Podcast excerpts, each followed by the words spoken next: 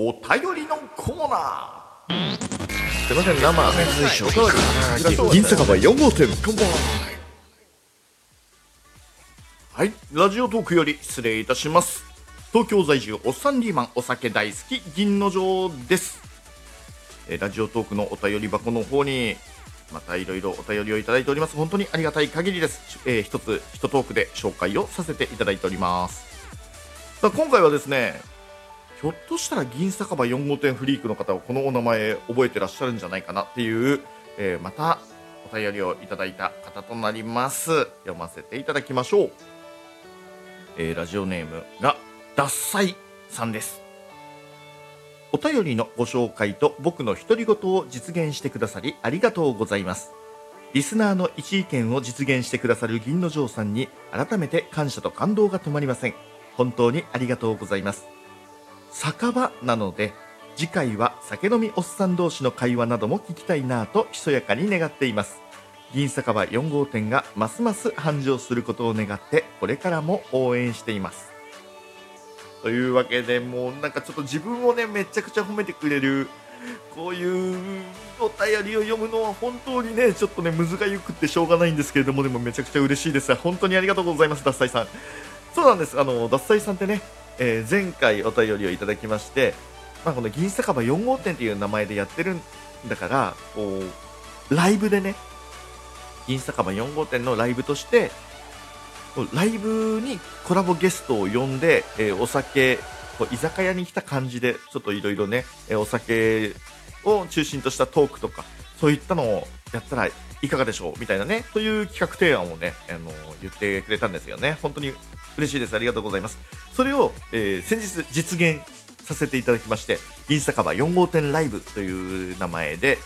えーマナさんというシドニー在住のえー女性ラジオトーカーさん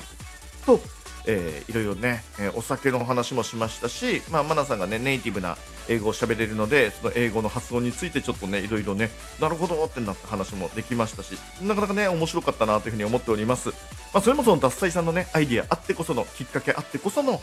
えー企画だったということですね。いや嬉しかったです。ありがとうございます。そしてね、えーわざわざそれに対してご丁寧にお返事をいただけるとかねもう脱菜さん本当にいいリスナーさんですね。嬉しい。ただしその脱菜さんの欲望はとどまることを知らず酒場なので次回は酒飲みおっさん同士の会話なども聞きたいなとひそやかに願っています。来ましたね新たなる欲求。まあでもこれもですねあのこの銀酒場4号店を